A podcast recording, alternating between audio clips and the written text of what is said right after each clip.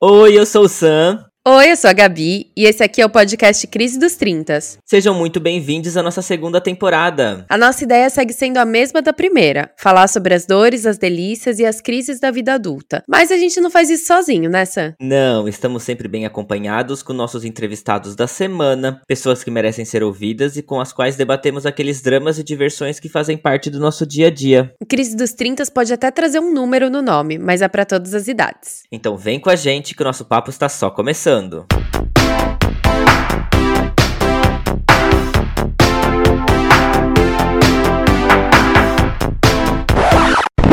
fine, totally fine. I don't know why it's coming out all loud and squeaky, because really, I'm fine. Chamada a cobrar. Para aceitá-la, continue na linha após a identificação.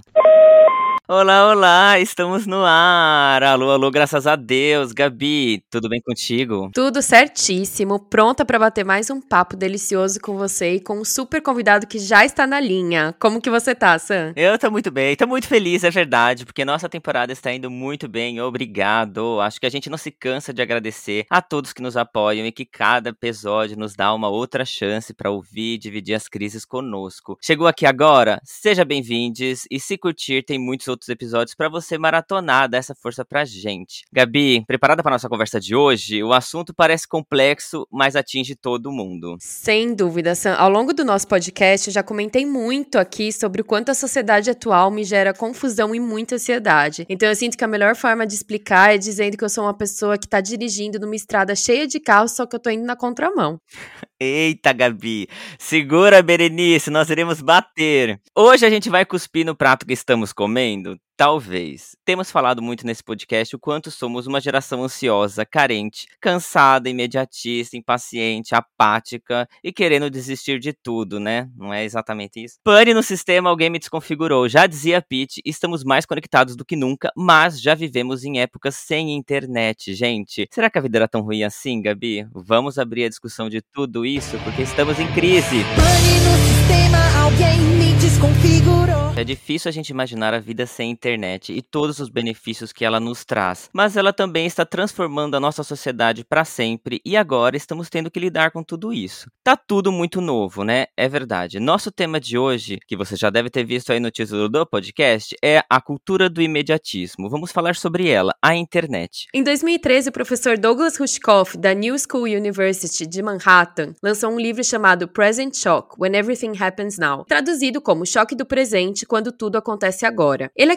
acreditado como autor do termo cultura do imediatismo, que é exatamente o que a gente vem vivendo. Ou seja, tudo é para ontem e tudo tem que ter um resultado imediato. Não existe o saborear dos processos. E se você tá fazendo as coisas com calma, você é tratado como uma pessoa lenta e até mesmo assim uma pessoa menos capaz que os outros. A gente teve um bate-papo nessa temporada com a doutora em psicologia social chamada Ingrid Lúcio, e o capítulo ele se chama Eu não tô dando conta e isso é ótimo. Nesse capítulo a gente falou um pouco sobre como o tempo de ócio gera uma certa culpa na gente. Essa cultura do imediatismo também trata o tempo livre como algo a ser evitado. Sabe o que é a cultura do imediatismo, assim, num resumo muito básico? É quando você fica desesperado com um download de intermináveis 5 minutos, porque a sua conexão tá lenta, né? Ou aquele site que você quer entrar, demora mais de um minuto para abrir. Meu Deus, pânico. Isso são efeitos colaterais de uma sociedade imediatista. Nunca parou para pensar nisso? Então, bora desenrolar esse assunto, porque, enfim, afeta o nosso dia a dia, né, Gabi? Totalmente. Sim, sem dúvida. Esse tema surgiu aqui no nosso podcast no momento certo. A cada dia mais eu acredito que os meus objetivos, os meus pensamentos, eles estão completamente desalinhados com o dessa cultura atual e de todo mundo que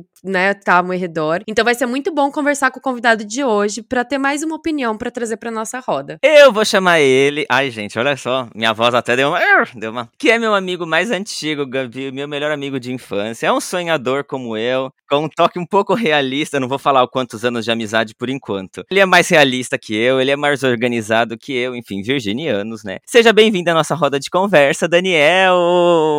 E... Oi, gente, tudo bom? Como é que vocês estão por aí? Você pode fazer uma breve apresentação de si mesmo para todo mundo conhecer esse ser humano maravilhoso que eu amo? Bom, acho que conheço o Samuel há muito tempo, né? A gente tem mais tempo na vida do outro do que praticamente tempo fora dela, né? Se você for parar a pensar da nossa idade aqui. Mas é, meu nome é Daniel, né? Tenho 34 anos, né? Se Deus quiser, continuarei com essa idade um pouco tempo, por um pouco de tempo. Sou arquiteto, E vivo nessa cultura, acho que como todos vocês, né? A gente acabou sendo imerso nesse, nesse universo. A gente acabou crescendo com isso também, né? Desde muito cedo a gente viu a, a troca de tecnologia, né? Nesse, nesse intermeio. Também sofro com algumas dessas questões. Tento encaixar, a gente ainda tá tentando se entender ainda um pouco dentro de, desse mundo que muda todo dia, né? A gente não consegue, às vezes, se adaptar. E as cobranças são diferentes a cada dia mas estamos aí para discutir, né? Acho que, independente da área ou não, isso é sempre um algo muito complexo, né? De, da, da gente desenvolver e até automaticamente se entender também, né? Sim, sem dúvida. Dan, eu vou começar fazendo para você uma perguntinha bem básica. Como que você tá? Como que essa ansiedade global tem afetado o seu dia a dia? Eu acho que essa que a ansiedade em si, ela, ela acabou ficando uma coisa mais. Você quase nem percebe que você tá, você simplesmente só só tá, né? Porque no dia a dia você simplesmente começa, pega muito acelerado, você pega ansioso, você pega nervoso, você às vezes tenta até descontar em algo, ou em alguém, ou em alguma situação. Às vezes tá lá com uma, umas bolinhas de alergia aqui, um negocinho ali, você não sabe de onde tá vindo aquilo, provavelmente é reflexo disso, né? Mas é. Eu acho que o momento em si, é, hoje acho que conforme você vai ficando mais velho, você vai aprendendo a lidar com cada fase, vai aprendendo a, a diminuir também, a se cobrar menos um pouco, porque a gente cresceu numa cultura em que todo mundo era obrigado a ter sucesso muito novo, né? A gente tinha uma perspectiva quando a gente era novo, que sei lá, quando você tiver 30 anos, você vai estar num lugar assim surreal, você já vai ter sua casa, seu carro, vai viajar todo ano, vai ter reserva, vai conseguir constituir alguma coisa, algum tipo de família que você idealizou, ou até, sei lá, não, você vai ser um solteirão convicto, vai viver de renda praticamente, vai estar muito confortável, vai trabalhar onde você quiser, né? Vai fazer só o que você quiser. E a realidade é completamente diferente disso, né? Não tem nada a ver uma coisa a ver com a outra. É completamente frustrante, né? Se você parar pra pensar. E isso acaba sendo também uma, uma coisa que te dá é, é, esse conflito, né? Esse atrito.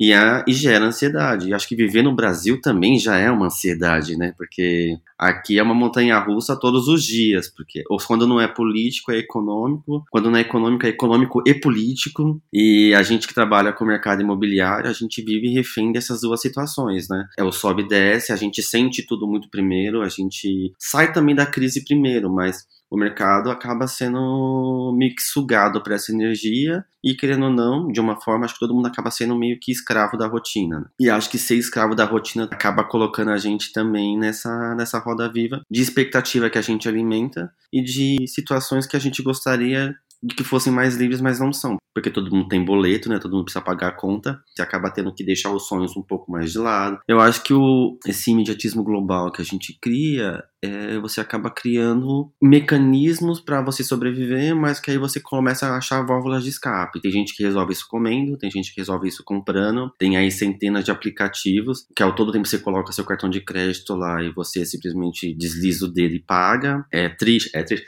Vai chegando aí só, só as sacolinhas que vão chegando em casa, né? De repente você fala assim: meu Deus, passei da conta. e tem muita gente que é acaba tendo essa frustração. Aí você começa a, a, colocar isso como válvula de escape, né? Usar esses subterfúgios. E ao mesmo tempo você vai se sentindo culpa por tudo isso. Você vai se sentindo frustrado com tudo isso. Acho que até às vezes, por exemplo, você come demais, aí você acaba engordando. Você faz alguma coisa, você acaba tendo sempre um, uma resposta muito mais imediata, né? Na pandemia, por exemplo, eu acho que a, aumentou muito o preço e o, até a quantidade de, de, bebida que as pessoas bebiam, né? A gente bebia muito na pandemia, porque não tinha mais o que fazer, né? Então, por exemplo, teve gente que desenvolveu algum tipo de distúrbio aí pro alcoolismo, de uma forma que não enxerga ainda, ou talvez nem vai enxergar, né? Mas eu acho que é isso. Eu acho que a gente, a gente sofreu bastante. Eu acho que ainda hoje a gente está se adaptando nesse, nesse, nesse mundo, Gabi.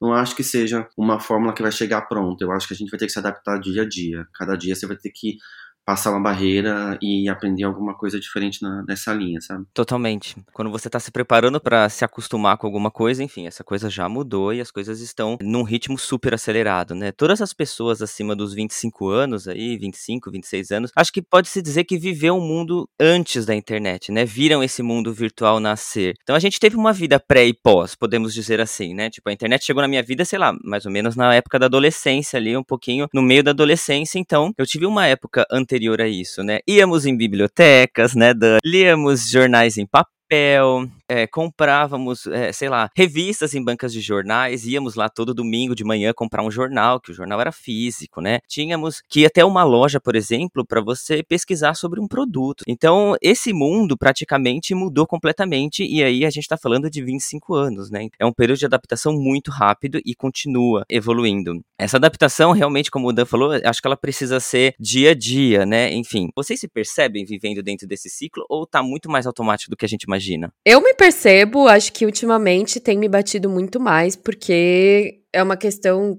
não sei, assim, de assumir para mim mesma que eu não pertenço a essa realidade. Muitas coisas que estão acontecendo hoje em dia no mundo não fazem sentido para mim como pessoa, com as minhas vontades, com o que eu penso para minha vida, pro meu trabalho, pra minha pessoa como um todo, sabe? É muito legal isso que você falou sobre a gente descontar a nossa ansiedade nas coisas, né? Então, por exemplo, às vezes eu percebo que eu tô mal, que eu tô nervosa e que me dá muita vontade, é que eu não tenho dinheiro, mas me dá muita vontade de ir no shopping gastar.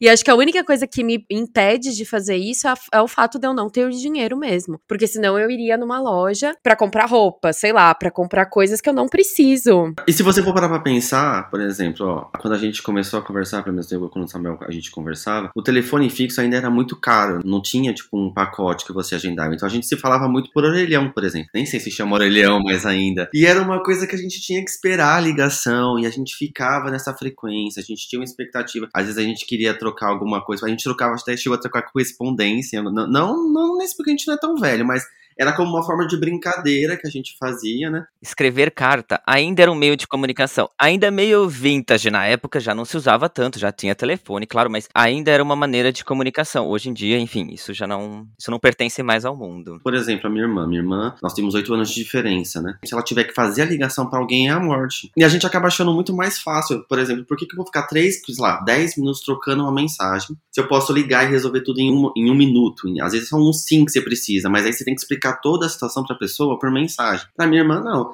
Em casa, eu falo assim, pelo amor de Deus, cara, liga lá e pede uma pizza. Ela fala assim, não, não quero pedir a pizza. Eu falei, mas por que ela? Porque eu não quero falar com a atendente, deixa eu ver se tem um aplicativo. Eu falo, caramba, né, pra gente era muito mais prático, a gente tentava resolver meio que nisso, né, de tentar agilizar as coisas. Por exemplo, o download. O tempo que a gente ficou baixando o arquivo para tentar entrar na internet, eu já falei, meu Deus, já tô super atrasado do horário, já passou do prazo, que não sei o quê. E aí você começa a colocar essas coisas na cabeça, né? Se você for parar pra pensar, a gente ainda conversa hoje em dia, Samuel, só que hoje a gente sempre falou muito, a gente sempre, quando para pra falar, a gente sempre se falou muito. Só que hoje em dia, até pela rotina que a gente tem, até as horas do fuso horário, né? A gente não consegue, mas quando a gente consegue, a gente fica muito tempo e a gente para porque ou, é a rotina, ou é o tempo, ele precisa fazer alguma outra coisa e tudo mais. E tudo a gente tem que resolver para ontem. E a gente tenta fazer da melhor maneira possível. Então, até o tempo que a gente antigamente tinha para conseguir elaborar uma conversa e a gente não tem, porque acaba ficando tudo muito rápido, né? Acaba ficando tudo muito acelerado. E a nossa conversa, assim, não vou dizer que ela perdeu qualidade, porque eu acho que a gente nunca perdeu qualidade de assunto, porque o assunto a gente tem bastante. Hoje eu acho que ela ficou muito mais contada, assim. Antigamente a gente falava duas horas. Hoje o máximo que a gente consegue é 40 minutos,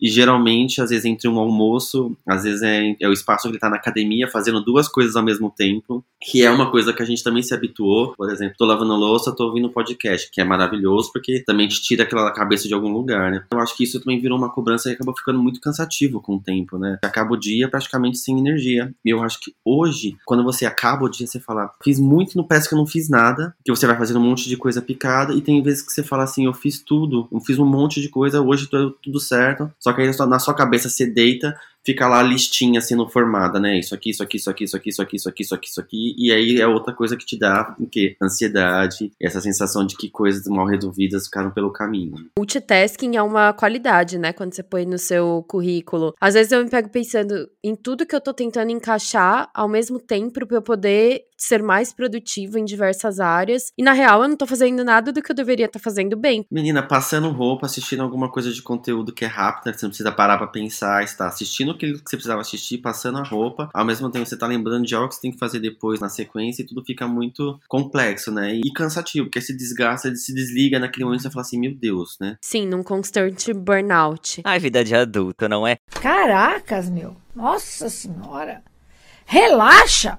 Nossa relação com o tempo mudou. Vem mudando, né? Enfim, ao longo da, do avanço da sociedade em geral. Hoje em dia, 5 minutos, 20 minutos, tipo, é um tempo muito maior do que antigamente. Então, cinco minutos você não fazia nada. Hoje, com cinco minutos, eu dou pausa de cinco minutos no meu trabalho, no meu home office. Meu Deus do céu, eu esquento ali alguma coisa para comer, eu corro no banheiro, eu coloco o café para, sabe, porque eu preciso de usar esses cinco minutos da melhor maneira possível, que é o meu break, sabe? E a gente tá fazendo isso o tempo inteiro. Então, essas multitarefas estressa a gente em todos os aspectos, né? Além da ansiedade, além do consumismo, a gente tá falando também de uma carga muito grande que a gente tem com a gente, né? Com o nosso corpo, com a nossa mente, né? Enfim. Não, e enquanto isso também a cobrança era menor, né? Parece que na época dos nossos pais eles tinham uma vida muito programada, né? Tipo, você vai fazer isso, você vai casar aqui. Se você fizer o terceiro colegial, você vai ter um tipo de emprego. Se você conseguir fazer um curso técnico, você vai ter outro tipo de emprego. Se você deu a sorte ou conseguiu de alguma forma fazer uma faculdade, você vai ter outro perfil de vida. Se você fizer um concurso, você vai ter outro. Mas tudo era muito programado, sabe? Nossa geração não teve essa perspectiva, né? A gente tinha opções de escolha e quando a gente teve muitas opções de escolha, que eu acho que era positivo, só que ao mesmo tempo eram opções de escolhas que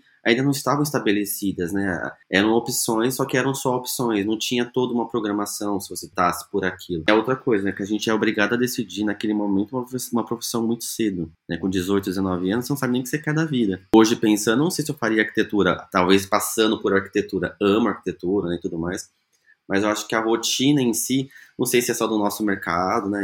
Enfim, mas não sei se, por exemplo, optando hoje, eu faria na teria se eu pudesse voltar atrás, eu faria assim, será que eu faria hoje ou faria uma outra coisa? Embora eu goste muito, mas talvez eu falo pela necessidade do mercado, a necessidade de ter mais dinheiro para ter mais tempo que eu relaciono muito dinheiro à liberdade. Como você mencionou agora, vocês dois, né, são arquitetos e entraram na faculdade provavelmente com alguns sonhos e praticaram coisas que hoje em dia um aluno de arquitetura que está aí em 2023 fazendo curso, até pode olhar como uma prática antiga, uma coisa que faziam nos outros tempos, né? O desenhar, por exemplo, hoje em dia você tem aquele aplicativo no iPad, você tem a canetinha do iPad, meu Deus, saem maravilhas. Particularmente no, no jornalismo eu tive aula de fotografia analógica, então eu revelava filme, a fotografia de digital, tipo, nem, era legal, mas não era uma, uma aula. As pessoas não estavam tão especializadas quanto hoje em dia. Assim como eu tinha aula de radiojornalismo, aula de televisão, que a gente gravava tudo em DVD. Imagina isso acontecer hoje em dia. Como que é para vocês, nesse âmbito profissional, a questão dessas evoluções? Se vocês se sentem pessoas meio que atrasadas ou até desiludidas e um pouco saudosistas dessas antigas práticas, entre aspas. A gente acabou sendo, como profissional, obrigado a ser um aplicativo de celular também, né? Você tá em constante atualização, em constante mudança. Se você não acompanha esse mercado, se você não vai é, se atualizando,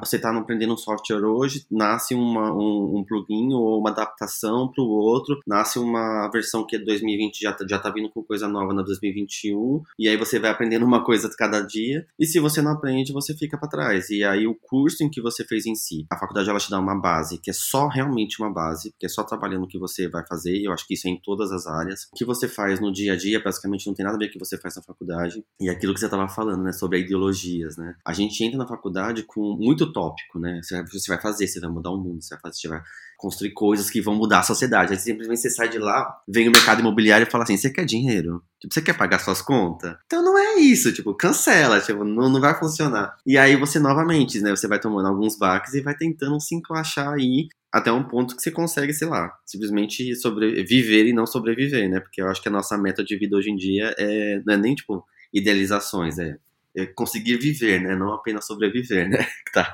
Mas é complicado. Olha, eu acho que tô me sentindo constantemente atrasado, assim, em muitas coisas, né? Primeiro, eu não consigo acompanhar mais, parece, é, algumas coisas que surgem e que estão hypadas atualmente, assim, e que não faz muito parte já da minha vida, não, não consigo me adaptar, sabe? Assim, eu, o TikTok é uma delas, por exemplo, eu não consegui me adaptar a isso, né? Dentro do âmbito profissional, isso também acontece, sabe? Mas eu acho que aí vem uma culpa muito maior porque você precisa disso financeiramente falando, né? Então, foi o que o Dan falou, tipo, tem sempre um software novo, você tá, você fica tentando ali se atualizar. Tudo isso muda muito rapidamente, né? Nem arquitetura, como a Gabi disse, por exemplo, há, sei lá, 30 anos atrás, por exemplo, as pessoas desenhavam à mão. Tem gente no mercado de trabalho atualmente que só desenha à mão ainda, que não se atualizou para isso, né? Não foi para os softwares como a gente faz hoje, todos dentro do escritório. Isso acaba trazendo também o que o Dan falou, que, que acaba completamente o romantismo, assim, né? Porque você não tem tempo muito para pensar, você não tem tempo muito para elaborar, para refletir, para discutir a respeito de um projeto, né? Gente, tô falando novamente aí dentro da arquitetura. Se antigamente ali para você fazer um desenho demorava um mês, então você tinha que ter um debate, você tinha que ter uma conversa. Hoje em dia você faz em dois dias. Claro que isso vai ser muito mais rápido, menos pensar, mais produzir e assim vai. Né? Eu acho que isso me dá uma, um certo saudosismo, sim, porque na faculdade a gente via ainda, tipo, ai meu Deus, olha só que lindo, né? Tive que desenhar isso à mão, ai que bonito tal. Tem todo ali um, um amor por aquilo que você faz que hoje em dia eu não sei se funciona, porque gente, vai, vai, vai, vai, vai, precisa produzir, precisa enviar, precisa entregar, a obra tá esperando, você fala, meu Deus do céu, tipo, não sei onde isso vai parar, né? Eu acho a nossa geração muito nostálgica, sabe? Tudo que acontece dentro do mundo de nostalgia dos anos 90, dos anos 2000, a gente, ai, sabe? Porque eu acho que a gente não tá conseguindo acompanhar, talvez, mais tudo essa, essa realidade nova, que é precisar estar tá o tempo inteiro, o tempo inteiro ligado, atua se atualizando, né? É o FOMO, que é o medo de estar perdendo alguma coisa, né? De estar tá eternamente com medo de perder alguma coisa. Aí você tá sempre olhando para uma notificação, você tá sempre olhando o que, o que chega, o que tem. Aí você tá pensando numa coisa, chegou uma notificação, acabou completamente a linha de raciocínio, né? Você já fica aqui pilhado e já se cobra horrores. Sim. Dentro dessa cultura do imediatismo, né, a gente consegue identificar algumas coisas da nossa sociedade aí que tá mudando. Por exemplo, na internet os textos aí são tem um limite de caractere, né? Tipo, no Twitter tem um limite de caractere. Se a galera posta uma foto e um textão embaixo, gente, textão ninguém lê. Áudio de cinco minutos, que eu adoro mandar, sabe assim? Quem ouve? A Gabi e o Dan, sabe assim? Que são obrigados aqueles. Ninguém ouve, né? Tipo, tá tudo dentro. O Tinder, gente, você decide uma pessoa se você gosta ou não, se você quer levar aquela relação adiante com três segundos que você olha uma foto e decide ali, né? Tudo tá muito rápido, né? Isso acaba fazendo com que a gente gere mais conteúdo. Vocês relacionam isso por quê? Será que isso é uma ânsia nossa ou é coisa que vão colocando pra gente e a gente não tá nem entendendo, mas tá engolindo tudo isso? Hoje em dia todo mundo quer ter uma identidade e você quer que essa identidade seja reconhecida. Só que quando você acessa a internet, quando você vê a internet e todo mundo tá ali buscando uma característica de identidade, elas estão só reproduzindo o comportamento. Todo mundo faz a mesma dancinha, todo mundo tira fotos nos mesmos lugares. Hoje em dia tem tutorial de pose de foto, tutorial de edição de, de vídeo, tutorial de não sei o que. Você pega o Pinterest, por exemplo, que antigamente era mais imagem, mas aí tem agora lá manual de como ser não sei o que, manual de que horários postar, manual de que. Então as pessoas que tentaram se encaixar durante a vida inteira em criar uma personalidade, porque antigamente a gente separava isso por grupos, né?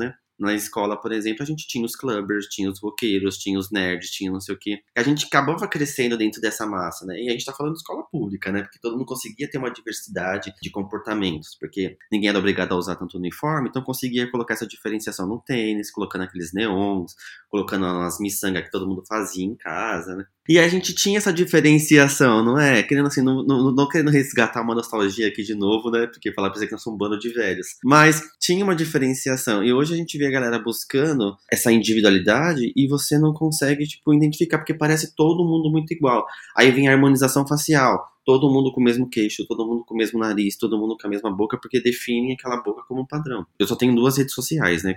Descontando o WhatsApp que eu uso como comunicação, mas o Instagram e o Twitter são os que eu mais uso. Eu não entro no Instagram, que eu fico lá cinco minutos passando um vídeo, às vezes é uma sequência de 10 vídeos com a mesma música, com todo mundo fazendo o mesmo passinho, a mesma dancinha. E quando você pega ranço da música, que já foi elaborada para ter aqueles 15 segundos que eles utilizam, você fala, eu não aguento mais essa música. Então, é uma música que antigamente você considerava ela, o tempo dela de durabilidade era maior, não tô falando nem de ela ser longa ou dela ser curta, mas o tempo que ela permeava dentro do grupo era maior, e hoje é tipo assim, mano, 15, duas semanas eu já não aguento mais ouvir aquela música. Léo Santana, desculpa, mas a música do Léo Santana, por exemplo, no carnaval tocava tanto que eu não aguentava mais ouvir. E aí todo mundo que aparecia na internet fazia a mesma dancinha. E eu falava, caralho, que. Desculpa, gente, palavrão.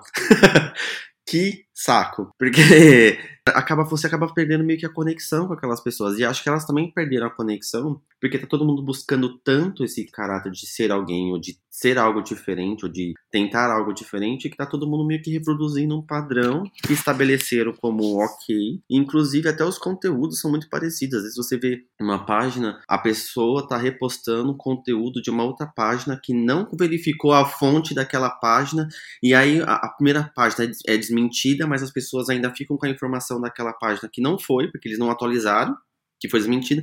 Não, mas eu vim um local assim, mas eu falei, mas fulano em tal lugar desmentiu. Aí, aí fica aquela coisa dito pelo não dito, e as informações se perdem. Além de também ser meio que tóxico às vezes, né?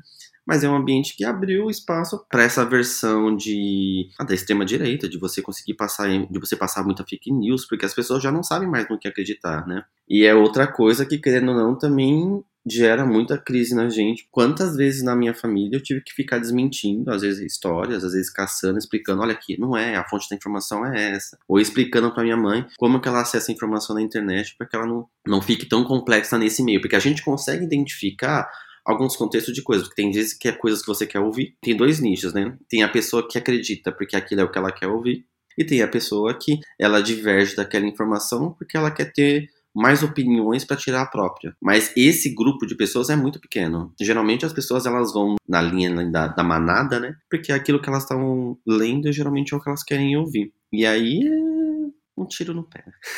Sim, e o próprio algoritmo só te entrega coisas do seu universo, né? Sei lá, se você é um fã de música pop, você só vai ver notícias e conteúdos relacionados à música pop. Então você mesmo, tudo que chegar até você não vai nem te permitir conhecer, sei lá, uma música country que talvez você gostaria. Isso falando de uma coisa muito básica, mas é obviamente em termos de política, sei lá, religião, tudo isso se potencializa muito mais, porque as pessoas não só não têm acesso a mais informação por uma questão de conhecimento mesmo, mas isso polariza muito mais a sociedade, porque você tá tão desacostumado a ver pessoas que não pensam como você, que quando você se depara com isso, você se choca e você quer convencer o outro de que ele tá errado, sabe? É o que a gente vem vivendo. As pessoas estão numa constante briga sobre ter o time do certo e o time do errado, e assim vamos vivendo. É isso mesmo, eu acho que é, é isso. As pessoas elas vivem nesse, nessa rotina de querer alterar a sua opinião e não, não conviver com a sua opinião, entendeu? Ainda falando um pouco sobre isso que você comentou das pessoas estarem aí fazendo as mesmas ansiedades fazendo as mesmas coisas e buscando esse conhecimento, eu acho que o reconhecimento hoje em dia tá muito atrelado a ser conhecido e você só consegue dinheiro se você for conhecido. Então essas três coisas caminham juntas. Falando sobre as nossas vidas profissionais, né? Muitas pessoas, no, tanto no campo das artes como da comunicação, em especial, que é o que a gente vê mais aí, um influencer tem muito mais chances de conquistar um trabalho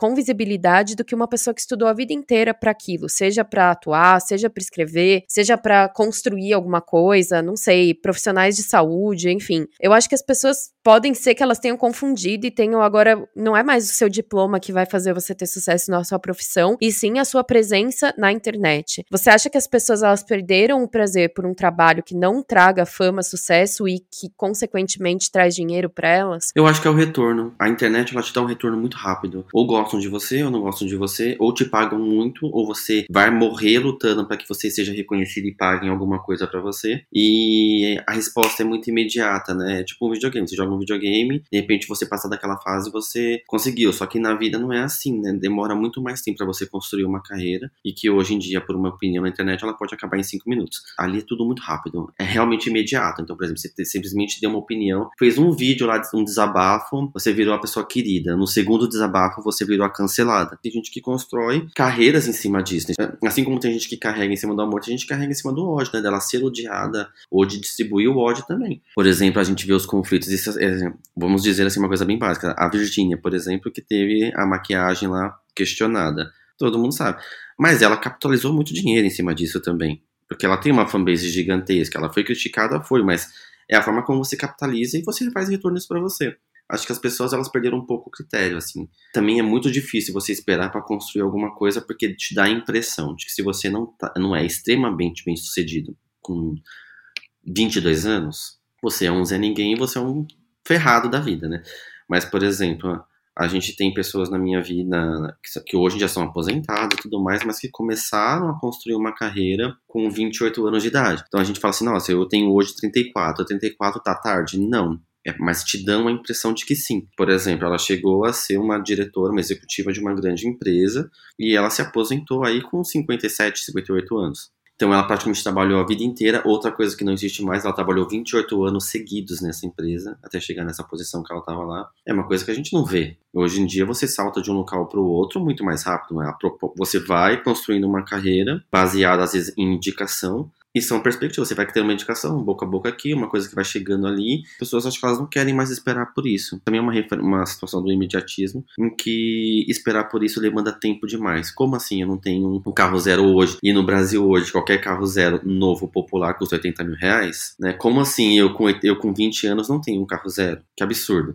Né? Ai, como assim eu tenho, você com 22 anos não sabe o que você quer fazer da vida, já não tá pensando na sua pós, é, terminando a pós já não tá fazendo um mestrado, sendo que você nunca me ajudou sua vida dar uma aula, né? Tipo, odeia. Tipo, e assim, a nossa geração, por exemplo, não vou dizer todo mundo, mas faz isso por por obrigação. Porque eu tenho, conheço muita gente que fala, pelo amor de Deus, eu não voltaria para uma sala de aula nunca mais. De tanto que foi cansativo, de tanto que foi pesado, de tanto que é, ela se sente frustrada em ter que ser. Tipo, você tem que ter constantemente estar tá dando para as pessoas algo a mais. O reconhecimento da internet acaba, você não precisa de tudo isso, você pula etapa. Só que tem muita gente que vive em função disso acaba se frustrando porque não é todo mundo que consegue. Às vezes não é todo mundo que vai conseguir. Às vezes a pessoa faz um ótimo conteúdo e não consegue. Mas eu acho que as pessoas crescem muito mais nesse ódio hoje em dia do que crescer porque faz algo positivo. Gente, é muito claro a gente ver que ser influencer, né, ter números nas redes sociais, hoje é a nova profissão dos sonhos, né? É o novo ser o jogador de futebol, sabe? Que na nossa época, o que, que você queria ser? Ah, jogador de futebol. Todos os meninos héteros na época queriam ser jogador de futebol. Hoje, todo mundo quer ser influencer. Esse desejo é genuíno, eu acho que é genuíno. Porém, é, tem gente fazendo de tudo para isso, né? A gente vê de vez em quando atrizes falando: olha, eu não consegui um papel em tal série ou em tal é, filme porque eu não tenho a quantidade de seguidores que estavam sendo exigidos para esse papel, entende? Então as coisas estão muito relacionadas sempre ao número de seguidores. Foi exatamente o que a Gabi disse, sabe? A gente fica sempre aquém disso. Acaba que todo mundo tá nessa busca, né? Um exemplo claro disso é o Big Brother. Antigamente as pessoas entravam no Big Brother para ganhar um milhão lá, ganhar ganhar o prêmio final. Hoje em dia todo mundo entra porque quer ganhar seguidores, entende? O dinheiro eu faço lá fora, não quero fazer dentro da casa, entende? Dane-se quem vai ganhar o prêmio especificamente, porque os seguidores que mandam. E aí eu fico pensando que as pessoas abandonam as suas carreiras, não importa o quanto que você ama, é, é, não importa se você ama ser maquiadora, se você ama ser advogado, educador físico, arquiteto, tipo, gente, de uma hora para outra, você tá conseguindo números, você consegue ser um influencer, você consegue vender um produto, você consegue ganhar dinheiro de outras formas muito mais mais rápida, como o Dan tem falado. Acaba chegando pessoas ali que não pode ser uma boa referência. A gente conhece vários aí que tem muitos seguidores, continuam ganhando muito dinheiro, enfim. Acaba sendo, sim, uma maneira das pessoas conseguirem dinheiro muito rapidamente e abandonar aquilo que tinha pensado. E acho que isso que causa na nossa geração um certo tipo de desconforto, porque a gente estudou muito, a gente escolheu nossas profissões sem pensar o quanto a internet estaria hoje em dia, o quanto que isso mudaria a nossa vida. Como vocês acham que essa rapidez virtual, na verdade, afeta o mundo real. Então, quando você não está conectado, que, que tipos de ansiedade você tem quando você não está conectado? Nenhuma. O momento que eu sou mais feliz é quando meu WhatsApp não. Eu acho que eu já comentei isso várias vezes aqui no pod. Meu WhatsApp ele não me avisa mais. O algoritmo entendeu tanto que eu tenho muita preguiça desse imediatismo, porque acho que as pessoas começaram a achar que porque você tem um aplicativo no qual elas podem te alcançar a qualquer hora, você tem que estar ali a qualquer hora. E isso é uma coisa que eu não consigo entender. Eu tava vendo que essa semana viralizou um vídeo de um menino que falava sobre o benefício do MSN, que você conseguia se colocar indisponível. Então a pessoa não é que ela, ela te deixaria uma mensagem, não sabia quando você ia ler, porque você estava indisponível. E a gente não tem essa vantagem hoje em dia. Então se a pessoa não te alcança pelo WhatsApp, esse pavor que você comentou da sua irmã de não te ligar, ela começa a te perseguir em todas as redes sociais que você tem. E você não responder alguém, você não vê um story de alguém, você não responder em menos de um, de um fragmento de tempo que ela coloca na cabeça dela, que é o tempo aceitável para não se sentir rejeitada por você, te torna uma má pessoa. Tenho vivido cada vez mais a minha própria verdade, que é a de que eu não aguento. Se a pessoa precisa falar comigo, me liga. Até porque agora, graças a Deus, eu tenho essa desculpa de que meu WhatsApp realmente não funciona. E assim, a pessoa não pode me ligar no WhatsApp porque não vai avisar. Então liga, você vai ter que me ligar no meu telefone e a gente vai se falar como duas pessoas normais, assim, sabe? Eu não aguento isso. Teve um, uma coisa que aconteceu que me marcou muito, que eu tava no Brasil e era carnaval. Isso faz uns anos já. E uma amiga minha mandando mensagem o tempo inteiro: você vem, você vem. Eu cheguei lá, ela começou a mandar mensagem pra uma outra pessoa: você vem, você vem. Então ela não aproveitou que eu tinha chegado no lugar que ela insistiu insistiu horas para eu chegar. Quando eu cheguei, ela ficou esperando uma outra pessoa chegar.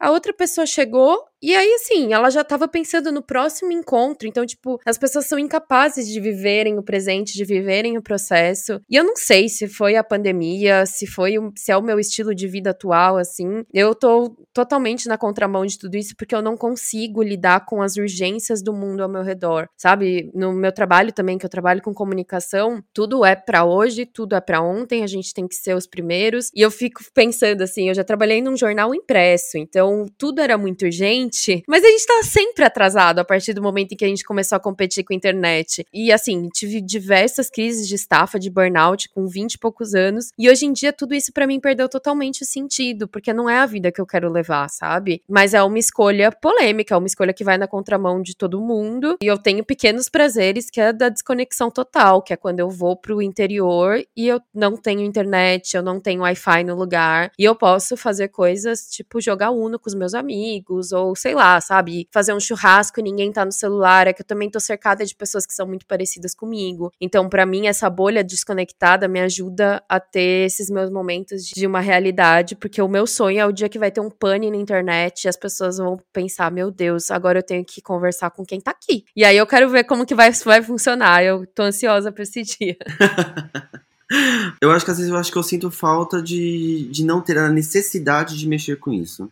É, sei lá, eu perdi o hábito, por exemplo, de ler. Eu comprei um, um leitor digital, por exemplo. Ah, não, agora eu vou ler no meu percurso, eu vou ler no tempo do metrô, vou ler alguma coisa. É, eu olho pra tela assim, sobe mais uma notificação. É 5 segundos, assim, eu perco completamente a concentração, tenho que voltar naquela página mil vezes. Às vezes é na página que tá assim, a parte que tá meio monótono do livro. A história que começa a chegar ali para mim acaba sendo mais, muito mais interessante, né? Tipo, é uma fofoca, é uma coisa que a gente gosta de fofoca, né? Então, é, é uma coisa que vai chegando ali, vai vindo para cá, você vai acabar ficando nisso. E tem coisas também, por exemplo, o livro físico acabou ficando praticamente do mesmo preço do, do, livro digital, então não sei se também compensou tanto. Então eu acho que às vezes o que eu mais sinto falta é de não precisar estar conectado. Porque a gente está conectado o tempo todo, a gente respira esse tempo todo. Minha mãe, às vezes, se eu, se eu não respondo, ela entra em parafuso. Mas se ela fica cinco dias sem me responder e eu achei que ela morreu, é, ela, tipo, não, mas por que tipo, não aconteceu nada, tá tudo bem. Eu falo, não. A única forma que eu consigo entender de não sentir tanta necessidade disso eu ainda sinto é ter um controle de redes, né? Eu só consigo ter duas redes porque é o máximo que eu consigo administrar. Se eu tiver mais, eu não tenho o TikTok. Porque se eu tiver mais uma, eu vou surtar. Eu não, na, antigamente era. Ó, se você for parar pensar, a gente tinha o Facebook, aí tem. A,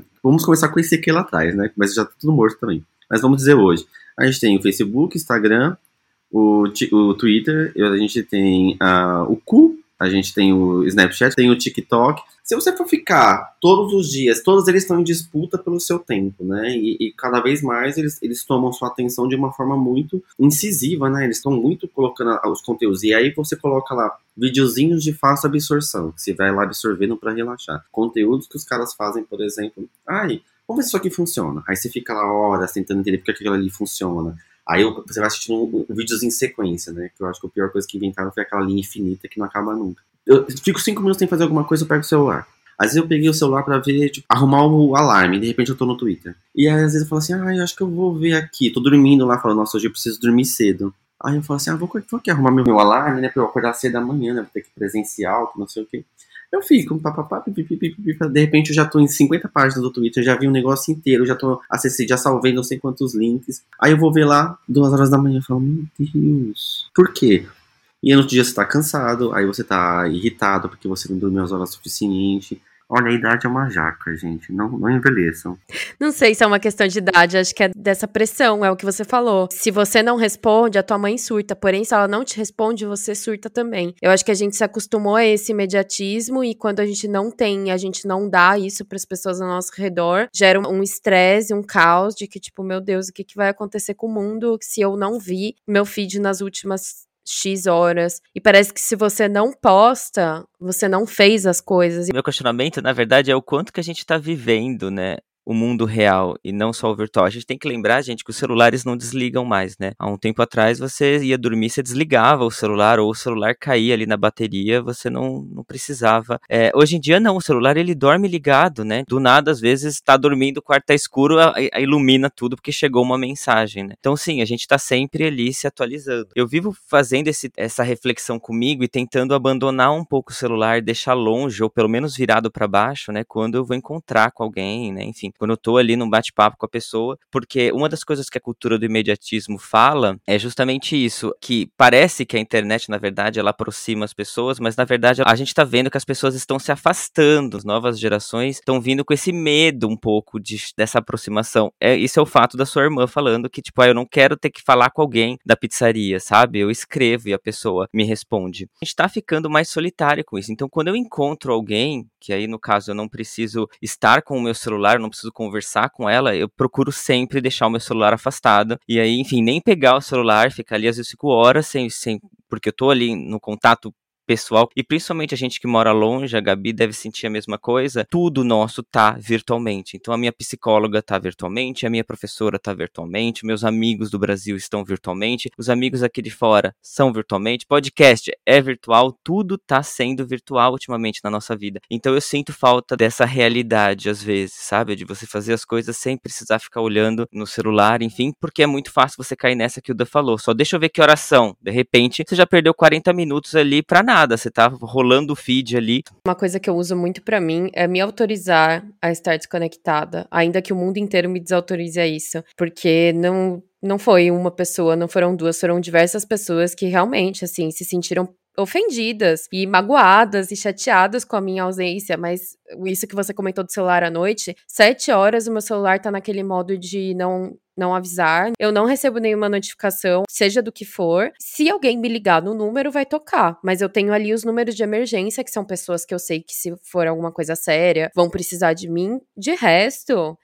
a pessoa vai me alcançar só no dia seguinte, depois que eu acordar, depois das 8 da manhã, mas porque eu preciso disso, porque para mim não funciona. É o que você falou, toda a minha vida, a maior parte das pessoas para mim já estão longe de mim, já estão virtuais e ter mais demanda se tornou uma coisa que que não estava sendo boa para minha saúde. Então foi isso que me ajudou também voltar a ler mais, voltar a me dedicar a coisas que eu não estava me dedicando, porque se a gente também entrar nessa cobrança, nesse fomo que você comentou, é, vai ser o mundo inteiro te cobrando uma presença, você se cobrando estar presente, e aí não vai ter cérebro que aguente, porque cada dia vai ter uma rede social nova, os nossos chefes também, ainda que eu dou, dou muita sorte que no campo de trabalho aqui, pelo menos a relação é muito, deu seis horas, tchau, só falam com você no dia seguinte, mas eu vejo que aqui no Brasil, pelas minhas amigas, pela minha família, gente, é o WhatsApp independente da hora. As pessoas não param para pensar. Mas é que é uma falta de respeito tão grande que eu, eu não consigo conceber a pessoa achar que ela tem o direito de te alcançar no WhatsApp e falar: não, não, mas isso é para você ver amanhã. A pessoa sabe que isso vai te gerar uma ansiedade. Então, até eu vi um post daquela, de uma rede maravilhosa, que é o perfil da Óbvios, que dizia: cuidado pro seu fogo não queimar as pessoas ao redor de você. Que falava sobre isso. Se você precisa fazer as coisas, se você precisa ter seu checklist, isso é uma ansiedade sua.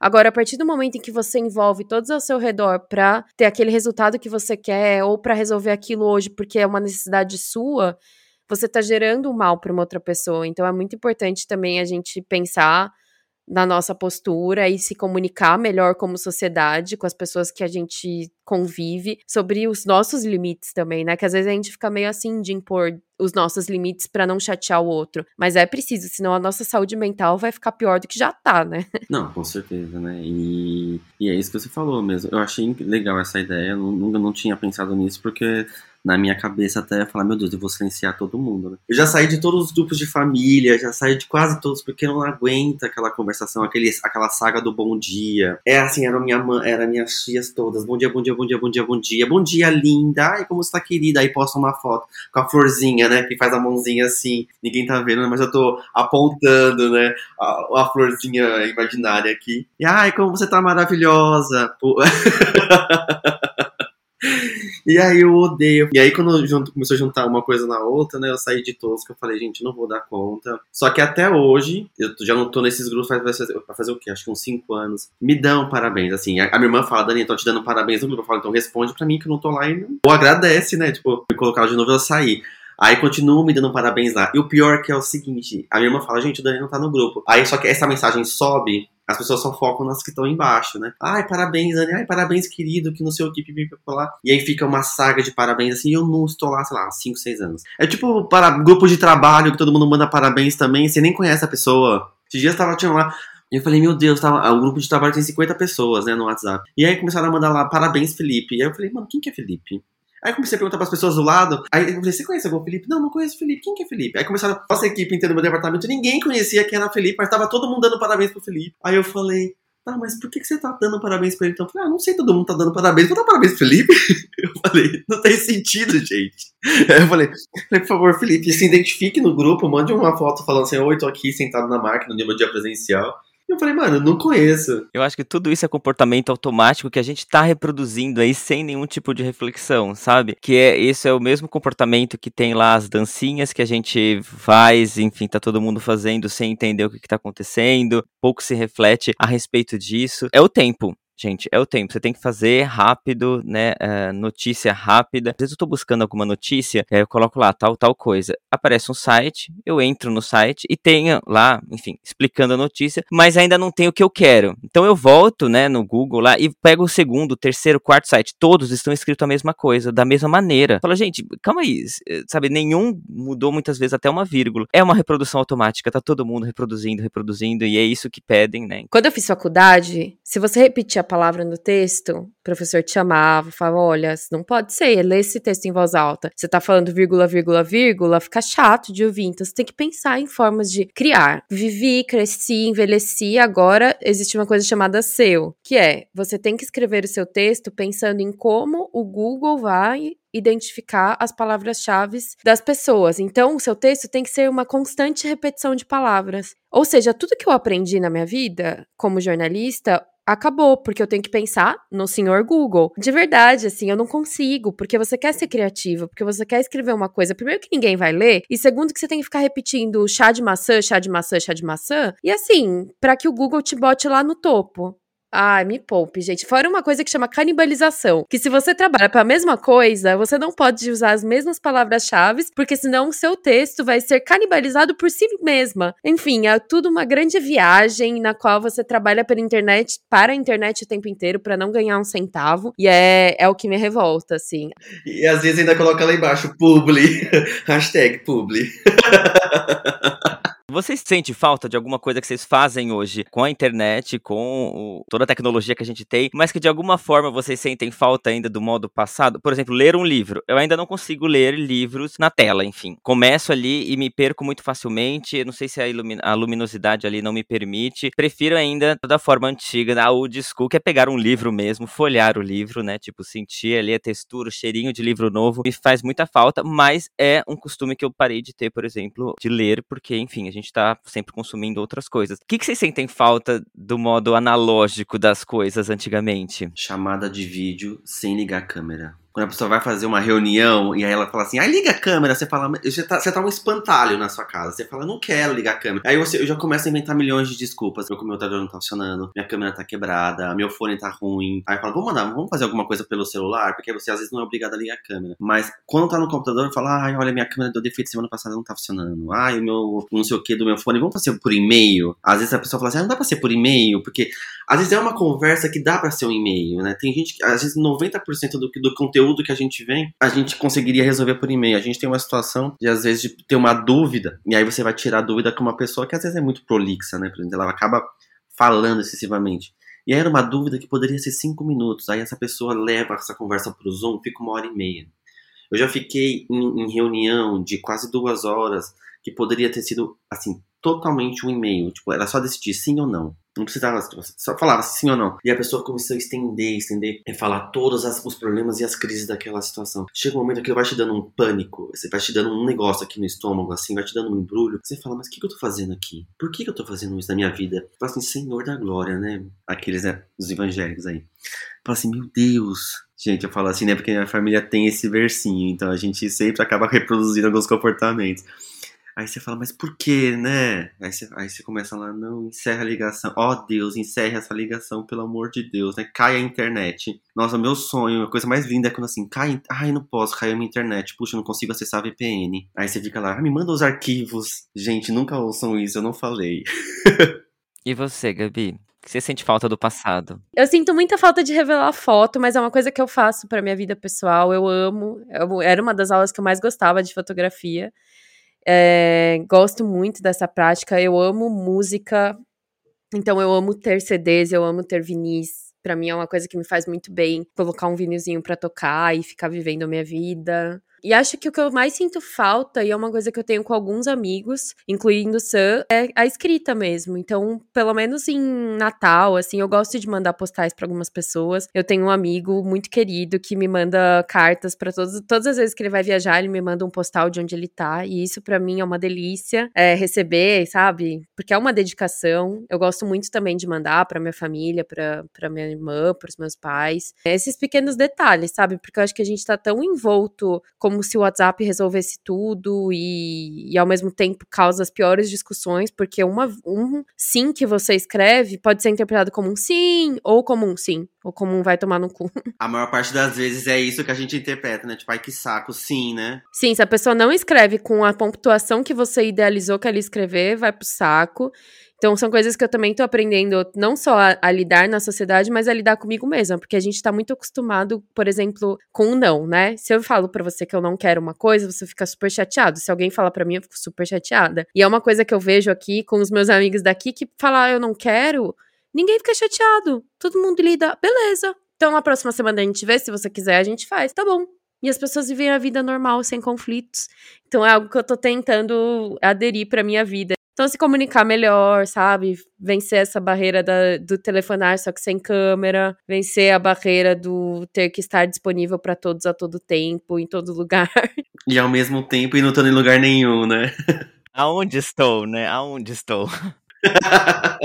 É onde estou. Ninguém sabe mais, né? E a gente podia levar esse assunto, olha só, pro âmbito capitalista também, porque existe aí uma coisa do capitalismo em cima de estarmos sempre acordados, de dormir pouco, consumirmos mais, mas não vai dar tempo, porque estamos chegando quase no final já do nosso bate-papo de hoje. Mas como de praxe, a gente vai fazer a nossa última perguntinha clássica, a gente faz para todos os nossos convidados. Então, depois da vinheta, a gente vai querer saber da, qual conselho você daria pro seu eu lá do passado. Toca a vinheta vinheta aí, DJ Gabi.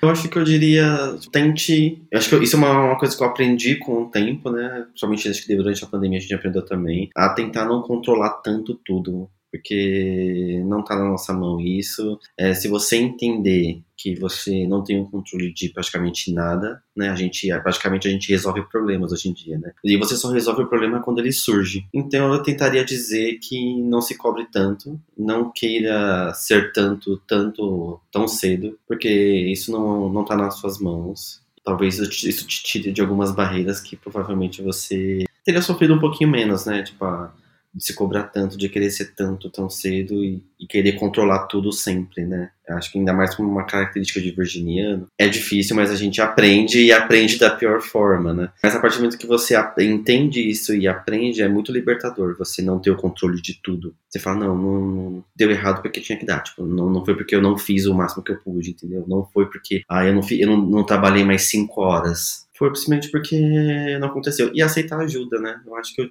aceitaria mais ajudas. Olha, um conselho totalmente o nosso tema de hoje desse pod. E na verdade, você poderia ter resumido é seja menos virginiano, que seria muito mais fácil. Não, tô brincando. Eu acho que na rotina. Não, mas virginianos se cobram demais.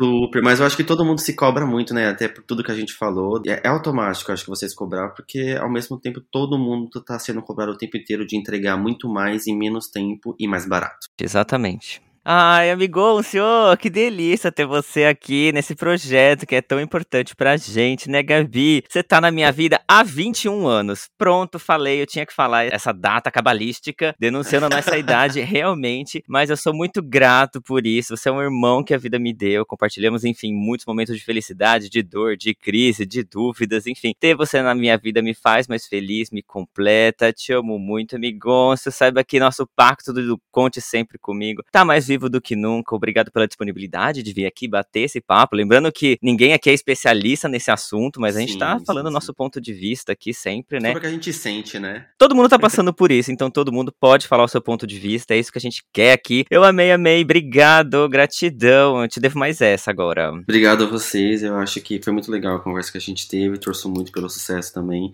Gosto do conteúdo porque a gente acha fofo, né, o que a gente ouve, a gente sente uma proximidade também com pessoas que às vezes estão distantes e às vezes ouvir um pouquinho a voz, né? Parabéns aí pelo projeto e torço muito por vocês também. Ai, Dan, que coisa mais linda! Eu ouço sobre você desde o dia que eu conheci o Sam. Então, muito, muito obrigada, de verdade. Sei lá, eu sinto que o nosso pod, ainda que a gente tenha às vezes convidados que a gente não conhece pessoalmente, mas eu sinto que a gente consegue unir aqui uma grande família, pessoas muito importantes pro Sam, pessoas muito importantes para mim, e aí acaba que essas pessoas se conhecem e vira todo mundo uma grande familhão. Então, muito obrigada por se integrar a essa família do Pod, por você ter topado falar com a gente sobre esse assunto que às vezes é tão desconfortável, porque a gente ainda, como você falou lá no começo, a gente tá tentando se descobrir nesse mundo que não fez parte da nossa vida a vida inteira, por ter refletido com a gente, desabafado aí, ter demonstrado pro seu chefe que você não é obrigado a ligar a sua câmera. A gostosura tem preço, então a pessoa tem que ver a gente quando a gente tá afim, né? Não é assim. Então, obrigada por você ter aberto a câmera pra gente também, viu, Dan? Exato. E não te cobrando nada, tá? Não vou cobrar nada, mas se você puder avaliar nosso podcast lá no streaming que você tá ouvindo, faz esse favor aí pra gente, que vai dar uma moralzinha pra gente. A mesma coisa, se você estiver ouvindo a gente pelo YouTube, dá um like aí gostosinho, que apoia muito o nosso trabalho, né? Você também pode nos ajudar com a página do Apoia-se, que são esses dois sonhadores inconsequentes a continuar com o projeto, que nos faz muito feliz, né? O valor é único, faltam menos de 30 dias aí pra nossa página do Apoia-se fechar, então tem um limite de tempo, mas se você puder nos ajudar, a gente vai ficar muito grato e a gente vai encerrando então o capítulo de hoje, mas antes a gente quer saber como que você que ouviu a gente tá. Você tem lidado com muita ansiedade? Você tá de boa? Você sente que você é a pessoa que cobra urgência das pessoas ao seu redor? Você já parou para refletir em como seu comportamento ele reflete na sociedade, nas pessoas que fazem parte do seu ciclo social? Como que o comportamento dos outros está refletindo dentro de você? Enfim, a caixinha ali de comentários e o inbox do nosso perfil no Instagram, que é o podcast underline crise dos 30, está aberta. Se você se sente sozinho, sozinha, sozinha, enfim, pode bater um papo com a gente por lá. A gente vai amar te abraçar, te acolher virtualmente. Também tem o nosso e-mail, que é o crisedos30@gmail.com, caso você queira mandar um relato mais extenso, um desabafo, um elogio, uma pergunta, uma reclamação também, porque a gente está aberto a tudo. Estamos aqui na construção desse pod para que as pessoas sintam aqui um espaço de descanso, bem relax, né, Sam? Ai, gente, tô lançando aqui um desafio, então, se você quiser compartilhar esse episódio com aquele amigo que também tá sempre conectado e assim depois vocês podem continuar essa discussão fora do podcast, tal. Quem sabe na vida real, combina aí uma cervejinha que vai fazer muito bem. E no mais, gente, vamos viver a vida com calma, aprender a aproveitar o processo das coisas. Tá tudo bem fazer as coisas porque a gente ama, tá tudo bem não fazer absolutamente nada. O que importa é que todo mundo que tá ouvindo a gente esteja feliz, esteja em paz consigo mesmo, conectado com a sua essência. Um beijo, um abraço para todo mundo que anda sofrendo como eu com essa urgência do mundo. Por mais encontro entre amigos sem celular, por mais conversa sem pressa, por mais amor, por mais gentileza. Uma ótima semana e cheia de paz para todo mundo. A gente conta com você. Nos ouvimos a semana que vem. Um beijo grande. Tchau.